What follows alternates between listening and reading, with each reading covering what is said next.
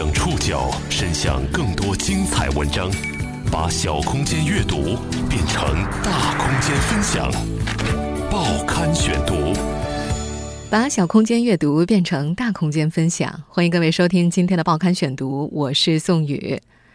今天为大家选读的文章综合了《新闻周刊》、澎湃新闻、央视、钱江晚报、中国青年报的内容，和大家一起来了解：当诗词大会。成为网络爆款。我们的冠军选手武亦姝，因为在央视中国诗词大会上的表现，来自上海复旦附中的十六岁高中女生武亦姝彻底红了，各方赞美纷至沓来，甚至有人对能背两千首诗词、写得一手好字的她给出了这样的评价：满足了我对古代才女的所有幻想。七月在野，八月在雨，九月在户，十月蟋蟀入我床下。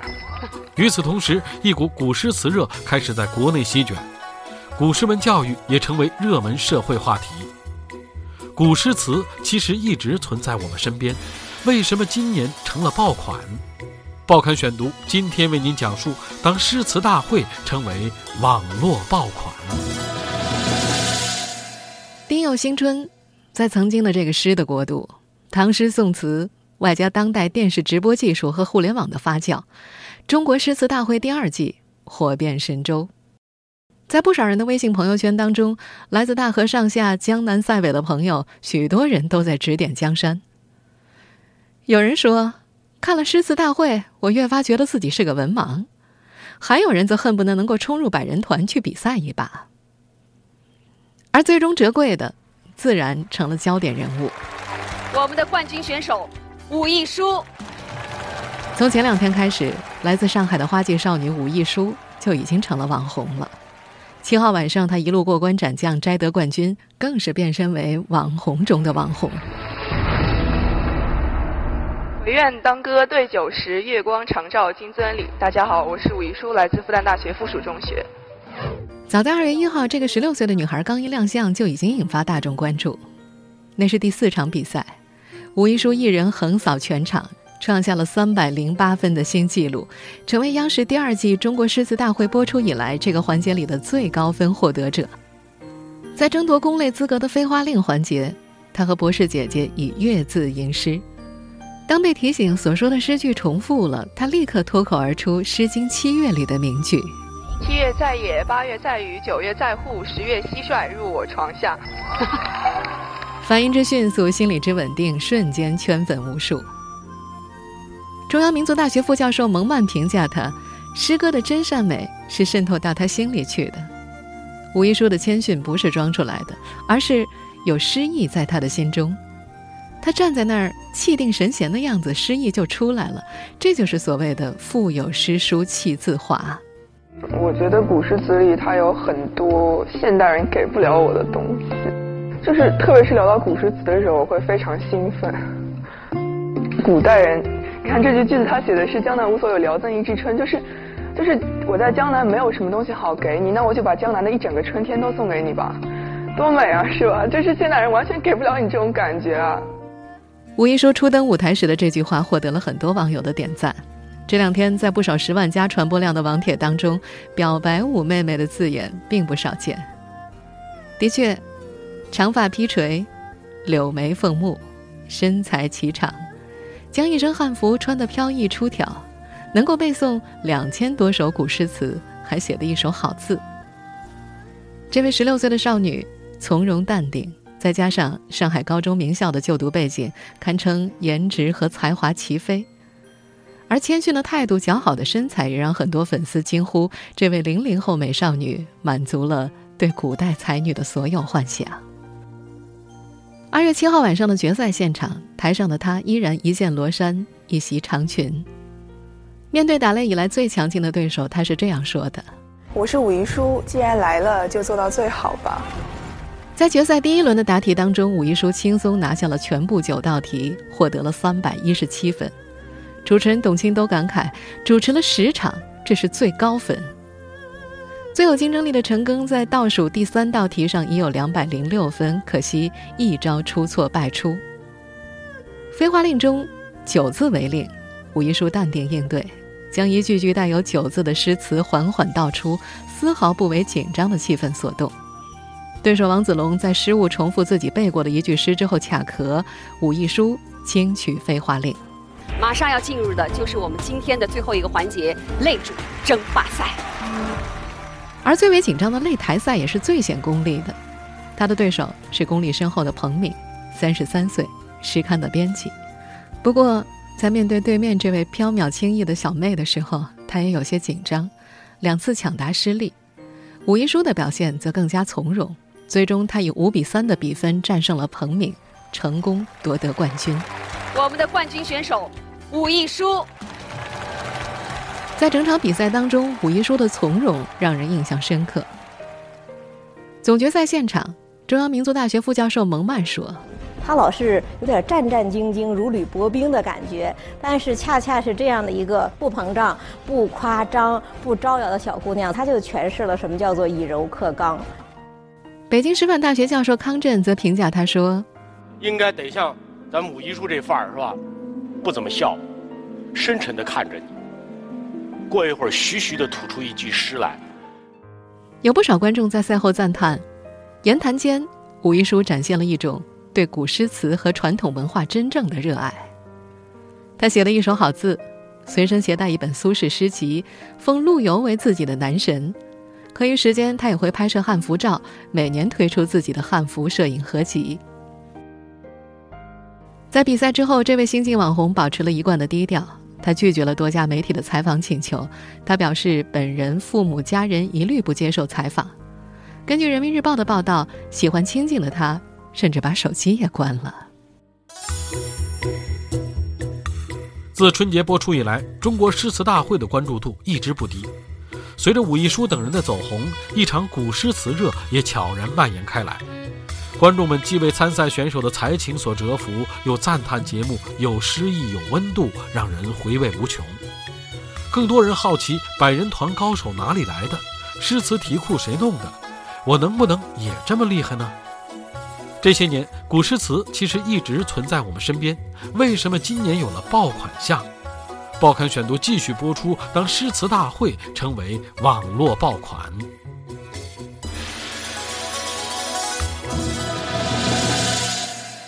去年央视推出《中国诗词大会》第一季时，就已经收获了不错的口碑。去年是一周一期，今年播出第二季的时候，则加强了密度，可以说是两点零版。综艺节目吸不吸引人，观众的互动感强不强，是一个衡量标准。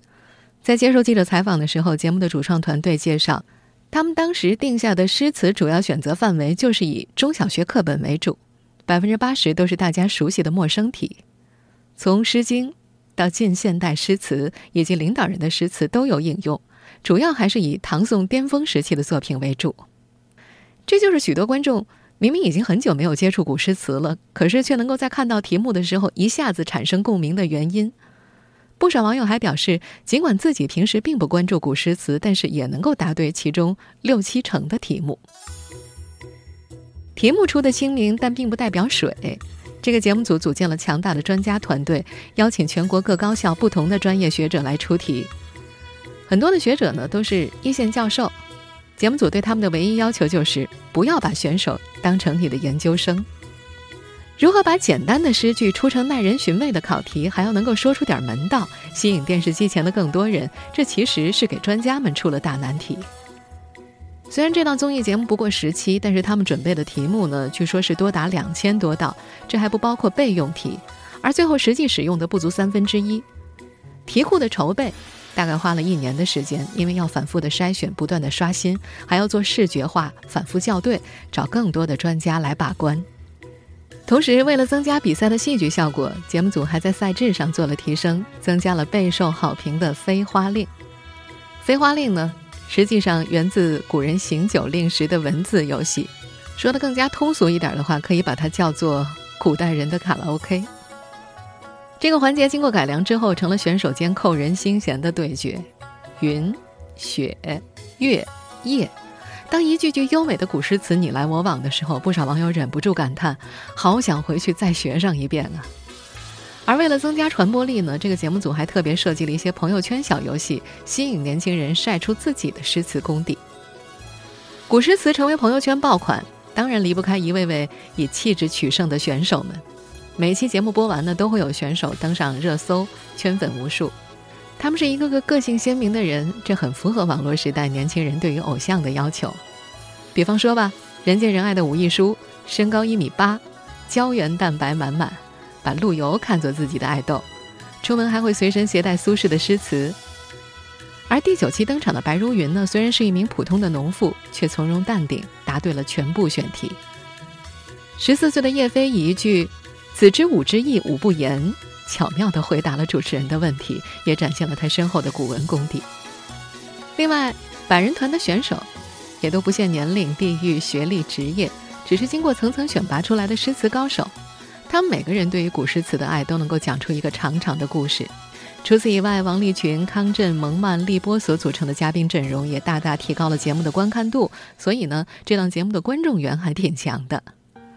这档节目还出人意料地吸引了很多零五后的小粉丝。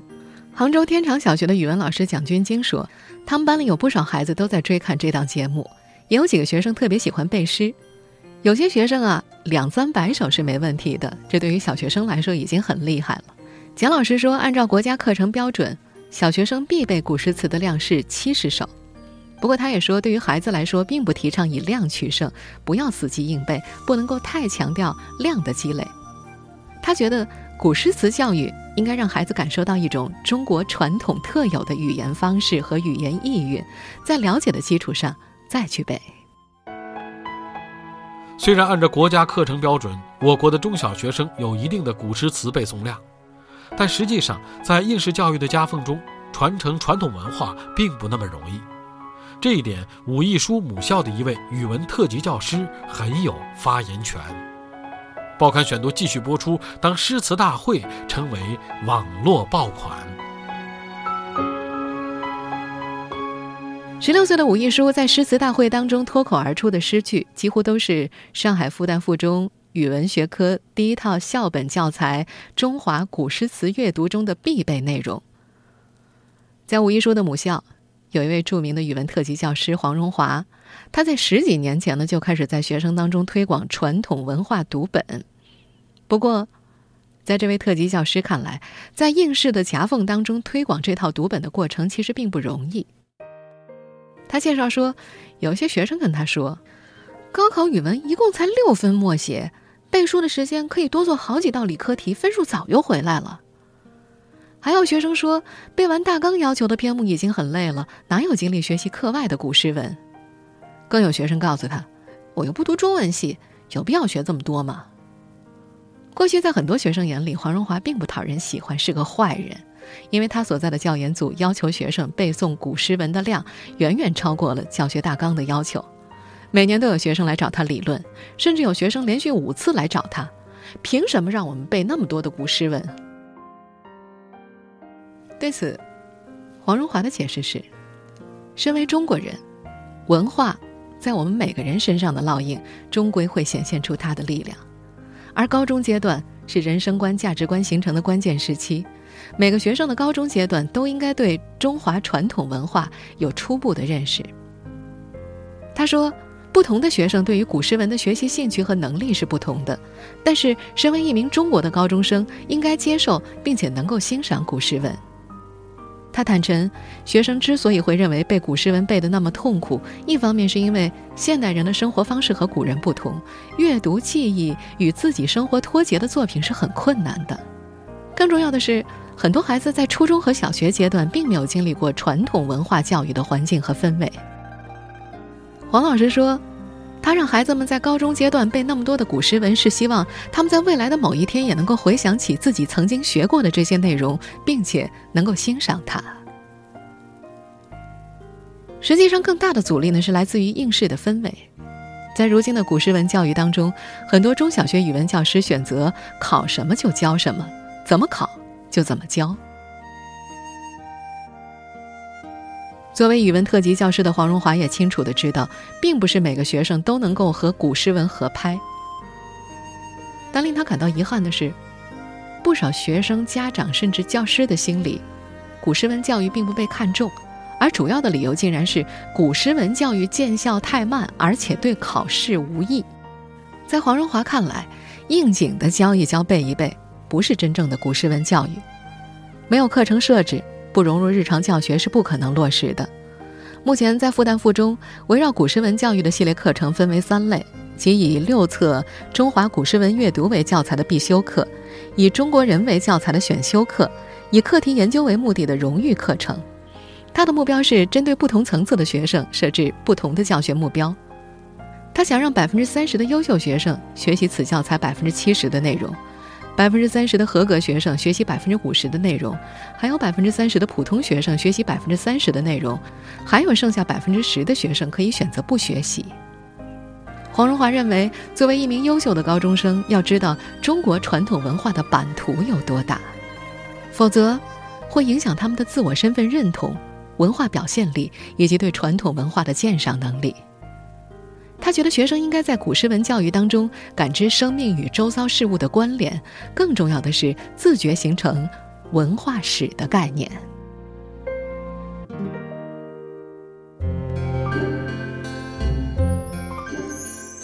一档综艺节目的走红，唤醒了大众的传统文化记忆。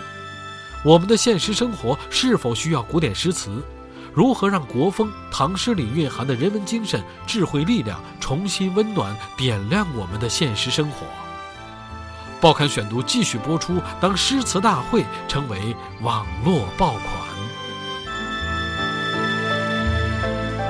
最近十多天，这个每段时长九十分钟的电视节目播出的时候，有无数网友在跟着电视机答题，他们在微博、微信上热烈的讨论。引发了全国网友对于中华古诗词鉴赏技艺空前高涨的参与度。这两天还有一个帖子啊，引发了汹涌热议。这段帖子的标题是这么写的：“有没有一句诗让你觉得是人间绝句？”网友们的跟帖可以用汹涌澎湃来形容。有网友说：“落霞与孤鹜齐飞，秋水共长天一色，让自己觉得诗句美极了。”还有人说：“落花人独立，微雨燕双飞，脑补画面简直是美到哭啊！”还有网友表示：“醉卧沙场君莫笑，古来征战几人回？怎么能够把战争写得那么豪迈阔达又不失美感？”在生活节奏如此高速的当下，我们为什么还需要古典诗词？中国青年报上举出了下面这些例子。春天，看到盛开的桃花，你会突然明白什么是“桃之夭夭，灼灼其华”，而不是只会说“呀，花开了”。冬天，西风凛冽，天空阴沉，行人都匆匆的奔走，到了家烤着炉子，外面洋洋洒洒的下起了雪。就知道什么是晚来天欲雪，什么是红泥小火炉，而不是只能感慨：“哎呀，冻死了。”夏天的时候，跟着爸妈去湖里玩，小船在荷叶中穿过，你就能体会到什么是“接天莲叶无穷碧，水光潋滟晴方好”，而不是只是觉得热傻了。而到了秋天。过了天高云淡，就是凉风乍起，梧叶飘黄。你会感受到什么是老树成秋色，什么是冉冉五华休。约会的时候，你会明白什么是月上柳梢头；灯会的时候，知道什么是一夜鱼龙舞。愁的时候，住倚危楼风细细；乐的时候，春风得意马蹄疾。小的时候。卧看牛郎织女星，大的时候金风玉露一相逢。一直以来，我们中华民族的诗词歌赋源远流长，为每个国人所自豪。五千年的文明史当中，历代诗人留下了太多的为人赞叹的诗句，今天读来同样让人赞叹。可是令人汗颜的是，在我们这样一个快餐时代，饱读诗书的人越来越少，在网络上吐槽争论的人越来越多。专注于文化内涵的人越来越少，重视颜值体型的人越来越多。即便我们都知道开卷有益，但是带着功利的目的去阅读文章的人越来越多，通过学习优秀传统文化提升自身文化素养的人越来越少。走进书店，最显眼的地方往往摆着成功学、职场技巧、商业推销等书籍，诗词歌赋、传统文化的书籍往往被束之高阁。是我们这个民族缺乏文化素养和文化基因吗？答案当然是否定的。中国诗词大会圈粉无数，恰恰说明了在每个人的内心当中都是愿意亲近中国优秀传统文化的，在每个人的心里都有诗歌和远方。在这档综艺节目上，选手们对于古诗词的熟悉程度令人惊叹，学者嘉宾对诗词内涵、创作背景等解读更是一场文化大餐，让人如痴如醉。这些年呢，像汉字听写大赛。成语大赛都曾经引发过如潮关注，这都说明公众对于传统文化是有巨大需求的。然而，一个不可回避的话题就是，既然我们每个人身上都有传统文化的基因存在，但是这样的基因为何常常被压抑，而不是被唤醒呢？传统文化既是一个国家和民族发展命脉所在，也是不断进行再创作的宝贵精神资源，只是。伴随着时代的进步，社会的发展，对于现代人而言，传统文化不可避免地存在了与时代脱节、难以为今天所接受的东西。这样一来，怎么才能够做到古为今用、推陈出新，结合时代的需求来对传统文化加以甄别和取舍，有阳气的继承、创造性的转化，使它和现代文化融合贯通，就成了我们当下所面临的迫切的时代任务。在当下我们面临的传统文化热当中，难免鱼龙混杂。如何实现传统文化的创造性转化呢？这是一个需要长久思考的命题。而中国诗词大会和前段时间引发一时讨论的“见字如面”一样，为我们提供了一个很好的传统文化创造性转化的范本。在这样一个节奏明快、资讯发达的时代，坐下来聊聊诗歌、品味人生，无疑是奢侈的。然而，在追求幸福的道路上，除了奋斗的力量，我们当然也需要诗歌和远方。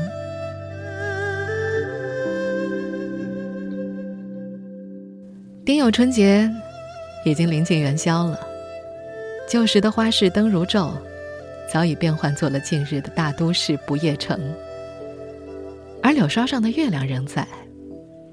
古典中国的诗意，在这一季的江南春色里。浓了一些。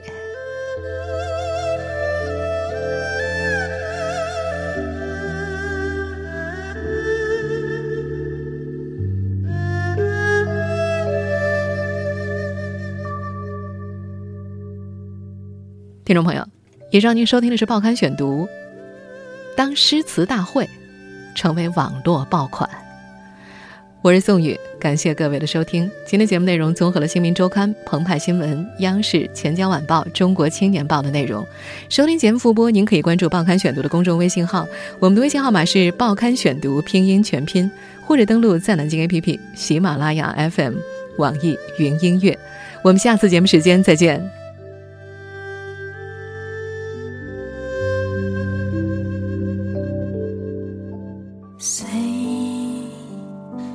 是今年。